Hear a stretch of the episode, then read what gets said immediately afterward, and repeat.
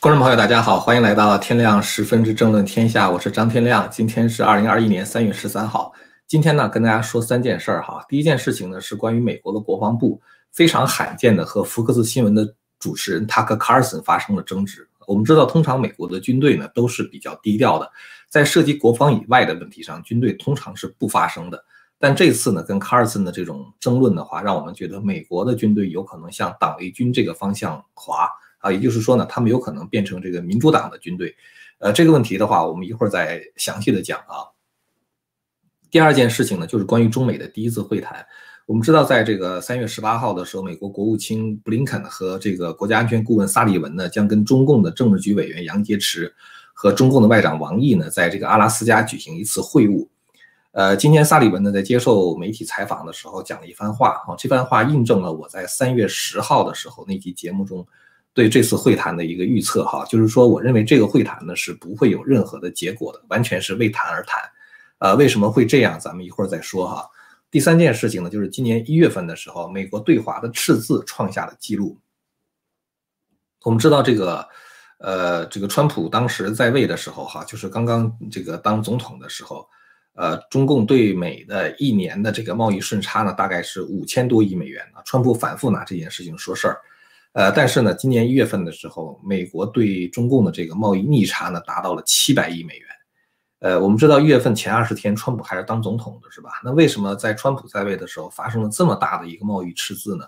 呃，对美国来说发生这么大的贸易赤字，到底是发生了什么？哈，这个问题我觉得也值得分析一下，因为这个事情它直接涉及到，就是二零一九年的这一次这个美国的这个经济刺激计划，就是一点九万亿美元的刺激计划。会不会像二零零八年那样啊，大量的热钱流入中国，然后呢把中共养肥，让美国的话呢变得更加的衰落啊？所以这个问题我觉得也是非常值得探讨的。咱们现在呢先说第一件事儿哈，就是这个呃福克斯新闻的主播塔克·卡尔森和这个美国国防部之间的这个言言语的冲突，呃，这个不是一下哈，来来回回两次，呃，主要是因为塔克·卡尔森呢，给大家看一下这个呃报道哈。塔克·卡尔森呢，在他的节目里边去嘲笑这个美国的国防部，说他们呢不是集中精力在美国的军队如何打赢上啊，而是呢，比如说这个在研究给这个孕妇啊研究他们的这个飞行服啊，他觉得这个完全不是一个军方应该呃做的工作。那么美国太空军呢，大家知道这个是呃川普建的第六军种啊，他的高级参谋长啊叫 Scott Stalker 啊，这个人呢在推特上就发表了评论。这个人他还是穿着军装上的这个推特哈，就是就就就这个人哈，在这个军装穿着军装上的推特，他在这个推特里边呢，他讲，他说我们这个呃，他说我这个人呢，在美军中服役呢，这个二十八年啊，在海军陆战队和这个战斗都参加过战斗哈，在海军陆战队就服役了二十年。他说，所以呢，他和卡尔森是从来都没有参过军的啊，意思就是说我是更有发言权的啊，说听听我说什么。他说：“我认为呢，搞孕妇飞行服是医疗专业人员，呃，包括一些文职领导哈，他们共同做出的一个决定，以便让女飞行员，大家注意听哈，以便让女飞行员有更多的时间去照顾他们的孩子啊。然后他这地方说，pregnant women are going to fight our wars 啊，说这些怀孕的妇女呢，仍然会为美国而战。我们之所以给他们设计这样的这个孕妇服装呢，是为了。”这个就是帮助他们啊，所以说明美国的话呢是重视家庭的啊，是这个重视女性的。我不知道大家是不是觉得他讲的话非常的扯哈，因为如果你真的重视女性、重视家庭的话，你根本就不应该让怀孕的妇女参战。怀孕的妇女甚至比如说在坐监狱的话都会缓刑啊，就让他们回家呀，呃，这是一种人道是吧？那如果你觉得让怀孕妇女开着飞机去参参战的话更重要。呃，然后呢，你才给他们设计这个孕妇服，这这个我觉得这个这个这个逻辑就太矛盾了，是吧？那么他和卡尔森的话呢，就做了一个回应，他说国防部呢对我这个发出了这个一个协调性的攻击，哈，不光是这个国防部，就是这个就是这个将军呢在攻击我，同时呢就是五角大楼啊，其实也发了一个声明啊，也在攻击我。他说什么时候美国的这个五角大楼开始对国内的新闻媒体采取宣宣战的行动了？我不记得有过这种事情，这是一个大问题啊。他说这很让人担心，说这个公共防卫部门就相当于国防部啊，从来没有如此积极或公开的参与政治。大家知道，这个美国的军队的话，通常是无党派的哈，他是不搞党派斗争的。因为如果军队保护一个党派的话，这个情况是非常可怕的。但是现在美军的话就有这样的趋势。现任的美国国防部部长 Austin 啊，就是公开的搞政治，这人叫 Floyd Austin。他前两天那个拜登还忘了他名字了。他在军队这个对军队进行纯度政治纯度的测试啊，这是一个很很搞怪的事情。因为军人不管你政治观点如何，在真正保家卫国的时候，你应该是保持政治中立的，是吧？所以你支持哪个党派并不重要。但是的话，他倒查二十年啊，就是说，如果你要是对这个。比如说，这个共和党过于忠诚，或者是对保守主义理念过于忠诚的话，就有可能从军队里边清洗掉。你像那个拜登当时就职典礼的时候，不就是吗？就是在凡是在 D.C. 的士兵要进行此就是政政治纯度的测试，如果你支持这个川普，或者发表过类似言论的话，就有可能被清除掉啊。所以我觉得这是一个，呃，就是非常可怕的一个趋势。塔克·卡尔森还说什么呢？说五角大楼现在把他们的关注的焦点放在美国的国内，而不是美国外部的挑战。比如说，在这个阿富汗，哈，我们知道这是塔利班恐怖组织横行的地方，美军在那里边放了两千五百个人啊，他是为了防止，比如说喀布尔被极端分分子攻陷，在阿富汗只放了两千五百人，可是，在华盛顿 D.C. 的话，就人数多一倍，有五千个美国的军人在华盛顿 D.C. 干什么呢？对付所谓的支持川普的那些极端分子，也就是说，军队他已经把他的枪口从对准国外变成了对准国内，呃，所以这是一个非常可怕的事情哈。卡尔森评论说说，美国的国防部专注于美军的政治纯度、孕妇的飞行服、变性手术的费用、白人至上主义、国内恐怖分子，然而对来自于外部的最大威胁却忽略了啊。他说，任何一个诚实的人都知道，对美国最大威胁的是中共啊，是中共。然后他说，中共已经崛起了啊，这个这个拥有地球上最大的海军啊，当然这个我不同意啊。其实美美国的海军当然是全世界第一超强了，是吧？这而且远远这个比中共的海军要先进的多啊，战斗力要强得多。卡尔森说，这个如果中共决定关闭国际航道，会让美国经济瘫痪，这个我也不同意哈。但是中共崛起，然后的话，中共在南中国还在这个南中国海搞事儿，呃，这是毫无疑义的，是吧？他说，卡尔森就说说，如果这样的事情发生的话，五角大楼到底会怎么做？美国还能够打赢一场战争吗？啊，这些都是非常重要的问题。卡尔森他讲，他说美国的存在啊，他这段话讲的非常好，所以我想给大家念一下啊。他说，美军的存在是为了打赢战争，这是美军唯一的目的。美军是军队，不是非政府组织，不是实现公平的工具，不是社会实验室，也不是帮助就业的机构。让人们觉得自己被重视和被包容是件好事儿，这就指政治正确了啊，就是所谓的 inclusive 哈，被包容是件好事儿。但是，但是这不应该是美军的重点。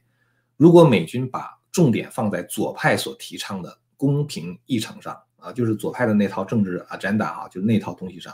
美国军队的功能就完了啊。卡尔森这里边他指出了一个非常严重的问题，就是说美国是。这个美军是美国最后一个大规模的职能机构啊，也是最后一个最后一个，因为像高等法院呢，像地区法院呢，呃，最高法院哈，包括美国的这个立法行政机构等等，已经很多美国人根本就不不信任他他们哈，包括媒体也是一样，都不信任他们。那么在这种情况下，军队几乎是大家最后一个信任的机构。呃，大家现在对 FBI 对 DOJ 的话，可能都失去信心了，什么国土安全部啊，什么。卫生部、教育部等等，就是美国的那些政府的机构，大家基本上对他们都没有信心。军队大概是最后一个大家还有信心的地方。他说，如果军队完了之后，国家也就保不住了啊。所以卡尔森讲的这个话，他是这个非常非常的这个犀利的哈。这个其实也提出了一个非常严重的问题。但是我们看到，拜登政府现在在军队就极力的推广所谓的政治正确啊，再把军队拼命的往左派这方向去拉。昨天我们谈了川普任期最后两个月哈，临时任命的那个代理国防部长 Chris Miller 哈，Miller 在接受 Vice 访问的时候，这是咱们昨天那个那个话题中谈的这个问题。这个 Miller 说他不会去执行违宪的命令，当然也许是啊，他说的对啊，我也希望是这样。但问题是，美国的宪法正在被左派重新定义。另外的话，就是军队是否真的捍卫宪法也成了一个问题。按道理来讲的话，美国的军队应该是以保卫国家为第一责任的啊。这个保卫国家主要保保卫的是美国免受外敌的入侵。至于国内有什么事，那你应该用这个警察去解决，是吧？但是呢，这个军队做这个孕妇服哈，给这个孕妇做服装，实在不知道跟保家卫国有什么关系。为什么军队一定要接受变性人？这都是一些政治正确的做法。而且大家知道，军队不但接受变性人，如果军队里边的某一个人想做变性手术的话，花的钱是军费。我们大家交税，这个军费是从我们的税收里边来的嘛？我们大家交税的话，难道是为了军队拿这部分钱去给那些想要变性的人免费做手术吗？是吧？这真的是一个很大的问题。大家可以看一下，就是维基百科呢就有一个说法哈，这个我给大家看一下这个维基百科的这个链接哈。维基百科专门有这么一个条目，就是变性人在美国军队里面的变性人，其中特别提到了，就是在二零一七年的时候就有那么一个呃人哈，他呢要求做变性手术，这个变性手术的这个结果呢，就是就是就这段话哈，military pays for one surgery，就是二零一七年的十一月份啊，这个这个美国国防部的这个相当于卫生局就批准了给一个人。一个正在服役的美国的现役军人做变性手术啊，因为他认为自己是一个女人，所以大家可以看到，就是说，我不知道你大家看到之后是什么想法哈？就如果我作为一个纳税人的话，我是不同意我的那个税钱是被这样用的，是吧？我们一年交那么多的税金，拿过去之后的话，给这人做变性手术，是吧？这个我觉得是非常不合理的。你要知道，作为一个军人，你是为这个国家服务的，甚至准备为这个国家做牺牲的。而不是让国家为你服务和让国家为你做出牺牲，是吧？所以就是说，如果在军队中政治正确是高于军队的主要职能，这样的军队就只能腐败下去了。你就相当于，比如说国防部是不是要在美国的国防部里边成立一个总政治部呢？是吧？跟中共一样，呃，军军队里边有一个什么总政之类的这个机构呢？是吧？搞政治正确呢？是吧？这样的军队只能腐败下去。更让人担心的就是川普任命的这个国防部长啊，就是一个搞政治正确的人。他如果在军队里边搞洗脑教育啊，把军队军人都集中起来啊，不教他们怎么打仗，不做这个军事训练，整天教他们什么种族主义啊，什么平等啊，种族平等啊，什么白人至上主义啊，什么 LGBTQ 啊，什么什么之类的是吧？那美国的军队就完蛋了，是吧？我们知道，如果美国的军队是右倾啊，所谓的右倾，其实也就是说保有更多的保守主义理念。这样的军队的话，我们可以相信一点，就是他们会严格的遵守宪法。因为保守主义者的话，他们是尊重宪法的，他越尊重宪法，在党派的斗争中越保持中立。所以军队如果右倾的话，反而你不用担心；但如果军队左倾的话，宪法就变得不重要了。因为民主党从来都想去改这个宪法，甚至可能要废掉这个宪法。所以呢，当宪法不再重要的时候，政治正确就变得更加重要啊。那么军队在党派斗争中的话，就可能会站在民主党的一边。我是觉得这个军队是迫切需要进行爱国主义教育的啊，因为过去的军队呢，我们知道美国美国的军队好，美国的军人，你问他，你你去问美国的军人说你们到底为什么而战？过去的军人他可以给你一些非常就是说感人的答案，他说我们是为了自由而战啊，我们为了捍卫美国的价值，我们为了捍卫美国人的生活方式等等，他会给你讲这个。但是如果在左派的洗脑下，他们不再为捍卫自由而战，而是为了捍卫政治正确而战的话，这个军队就真的变成党卫军了。所以这是我们不能不特别关注的事情。呃，关于这个军队这这块的话，咱们就说这么多了哈。当然，我们能做的是非常非常少的，它还不像是这个呃立法行政机构啊什么之类的，咱们可以说这个通过这个选举堵塞这个选举的漏洞来这个解决问题。军队的话真的是不没办法，除非是换。这个军队的最高总司令啊，三军总司令，也就是说，必须要换总统，才能够对军队进行重整。我相信川普可能在这个过去四年当总统的过程中，没有意识到军队是变成了这个样子哈，或者是说，呃，包括比如说川普他可能在集中精力在发展这个经济哈，他对于军队的这些呃变化，包括 FBI 司法部什么之类的，我觉得川普都是缺乏关注的。呃，当然这也是。不是一件完全坏的事情哈，我是说现在当这个事情暴露出来之后的话，我觉得未来的美国总统如果真是一个保守主义者的话，他可能会在这方面的话就注意一些了。呃，第一件事咱们就说这么多了哈，咱们说这个第二件事情的话，就是关于中美的第一次会谈啊，就是布林肯国务卿和国家安全顾问沙利文呢，三月十八号会跟这个中共的外长这个王毅和政治局委员杨洁篪来会晤。大纪元时报有一个报道，好像给大家看一下啊。这大纪元时报的报道，这个报道里面说什么呢？这这是这个大纪元时报的报道哈，说这个呃 tariff 啊，就是这个关税的话呢，不是中美会谈中的 top agenda，就是不是这个中美会谈中非常重要的议题。然后的话呢，他这里边后边在说的时候呢，他说这个当问到对中国的这个 trade sanction 哈，关于对中国的这个贸易的制裁啊，又是这个加税的这个事情事情，然后呢，这个萨利文说说他不认为这个事情将会是一个主要的 topic 啊，不会是一个主要 topic，也就是说关税是一个次要问题。那什么问题更重要呢？大家看到什么问题更重要哈？重要的问题是关于香港、新疆、台湾这些问题，包括中共霸凌那些美国在亚洲的盟友啊，主要可能指的就是东盟十国了啊。还有呢，就是对这个澳大利亚的这个 coercion 啊，对于澳大利亚的这种霸凌啊，这些东西的话呢，是美国特别想谈的问题啊。大家注意哈，这是关于比如说中国的这个人权问题啊，包括这个跟周边的这个嗯关系啊，就是第一个问题，比如说涉及的是人权问题哈，这个香港、新疆啊。后面这个问题的话，涉及到的是一个地区秩序问题啊，是一个地区秩序问题。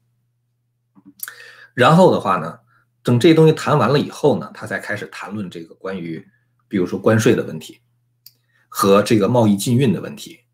大家注意这个地方哈，他说什么呢？他说我们这个会在更广的层面上来谈，而且的话呢，我们准备在某些方面采取步骤，什么方面呢？保护美国的技术，以便于这些美国的技术的话不被中共用来去威胁美国的价值观和美国的安全。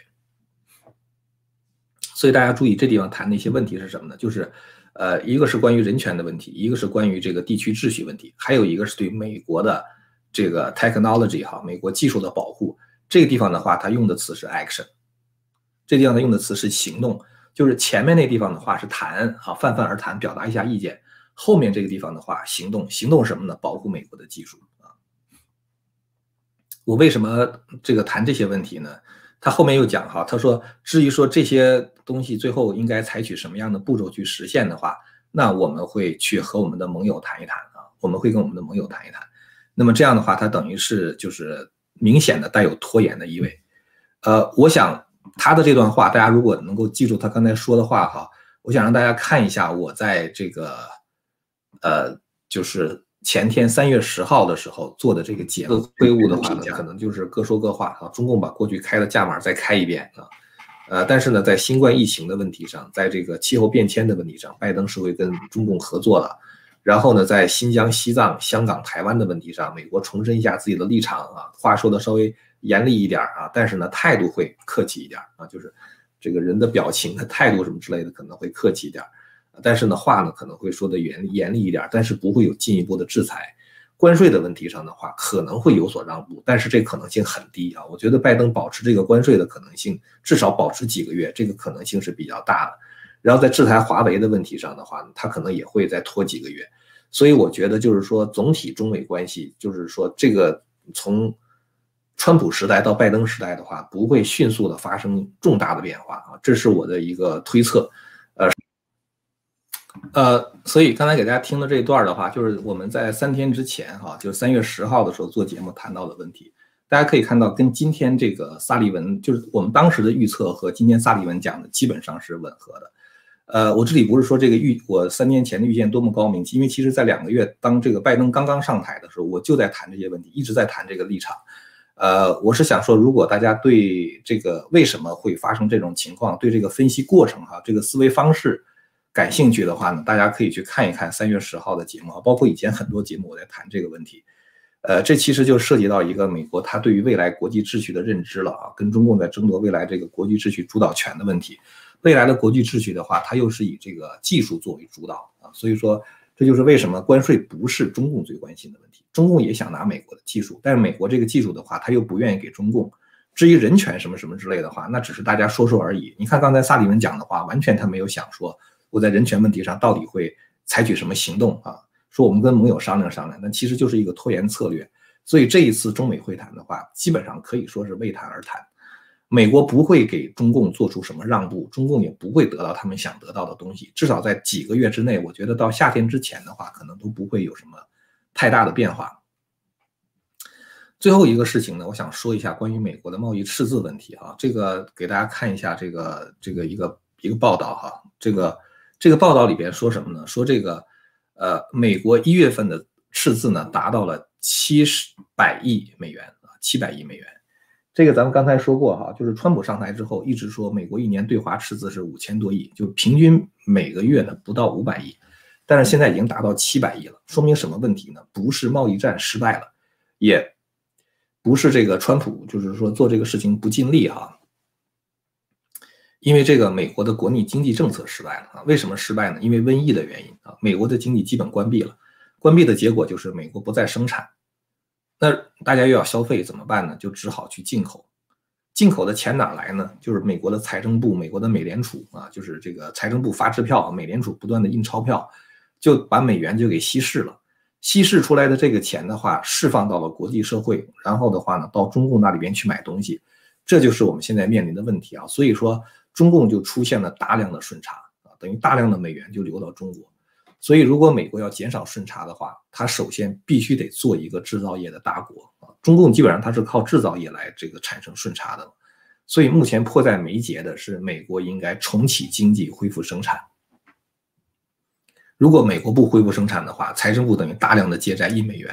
现在美国的国债已经达到二十八万亿美元了啊，美国的 GDP 一年大概是。二十万亿啊，所以美国的国债已经达到 GDP 的百分之一百四十了，这其实是一个非常危险的数字。然后的话，这一点九万亿美元的话呢，你印出来之后，就会像二两千零八年那次量化宽松一样，大量的美元会流入中国。其实当时量化宽松的话呢，大概印多少钱呢？大概印呃，就一年一个月八百亿，一个月八百亿，大概是印了有将近十万亿吧，差不多。奥巴马上台的时候是。呃，美国的国债是十万亿嘛，出一点头。奥巴马下台的时候已经是二十万亿了，就量化宽松那八年的话，印了十万亿美元。可是那个钱去哪儿了呢？按道理来讲的话，当你大量发行美元的时候，在美国是应该发生通货膨胀的，是吧？因为你这个钱多了嘛。但是美国没有发生通货膨胀，是因为那些钱根本就没有留在美国。它印完了之后的话，它流到那个所谓的金砖四国，就是呃中国、这个印度，然后巴西还有俄罗斯啊，流到那边去了。然后这个钱流过去之后的话，当时中共就等于大量的热钱流入中国，造成人民币的升值。人民币升值的话，又吸引更多的热钱流入中国。所以这个中共从二零零八年的时候，那是中共的一次经济起飞啊。所以中共的公这个这个整个 GDP 的话，在二零一一年的时候超过日本，成为第二大经济体。那跟美国这个印钱大量的往这个中国流美元，这是有很大的关系的，是吧？所以呢，就是说如果。就是美国不能够迅速的这个重启经济、恢复它的制造业的话，大量的美元流入中国的话，就会让中共变得更加强大和不可一世，而美国的话呢，则会因巨额的债务而衰落。